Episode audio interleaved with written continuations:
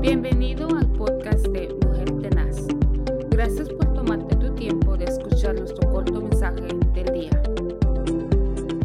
Muy buenos días, que el Señor les bendiga en este bendecido día. Es un privilegio el poder saludarles a través de este programa Mujer Tenaz, bajo el ministerio de nuestro pastor Moisés Zelaya.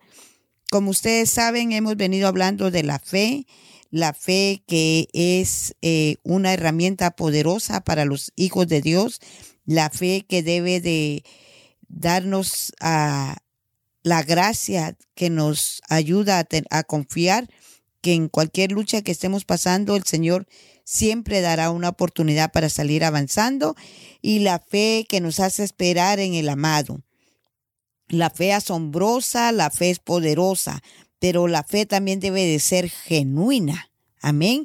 Eh, damos gracias al Señor porque Dios nos aceptó a, nosotros por medio del amado. No es que nosotros aceptemos al Señor, sino que Él nos aceptó a nosotros. Así que la fe es, debe de ser genuina. Debemos de creer que lo que Dios hizo uh, enviando a nuestro Señor Jesucristo por amor a nosotros, por amor al, a, cada uno de nosotros y también debemos de dar gracias a Jesucristo mismo por lo que Él hizo por nosotros, porque Él cargó nuestros pecados, nuestros pecados fueron puestos sobre de Él pero la gracia del Señor se derramó a través de él para que nosotros viniéramos a ser reconciliados. Y mire lo que la palabra del Señor dice en el libro de San Juan 3:18.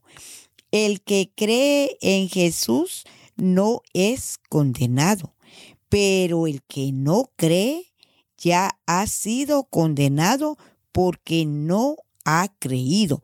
Ve lo importante de creer, de tener fe esa fe genuina es algo que nos hace estar confiados que Jesucristo es el que pagó por nuestros pecados. Así que nosotros debemos de tener esa fe genuina. El libro de Romanos eh, capítulo 5 y el versículo 1 dice, justificados pues por la fe, tenemos paz para con Dios por medio de nuestro Señor Jesucristo, Qué hermoso es saber que nosotros ya hemos sido con, ah, ya hemos sido justificados porque no lo merecíamos, mas sin embargo Jesucristo pagó por nosotros, eh, rompiendo esa, esa acta de decreto que estaba en contra de nosotros.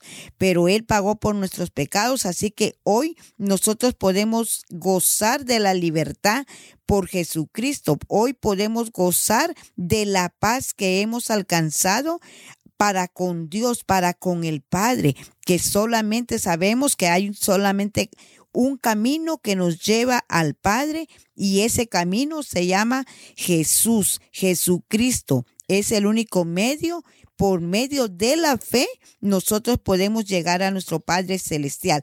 Así que debemos de darnos debemos de dar gracias y nos debemos de dar cuenta también cuán importante es la fe, cuán valiosa es la fe.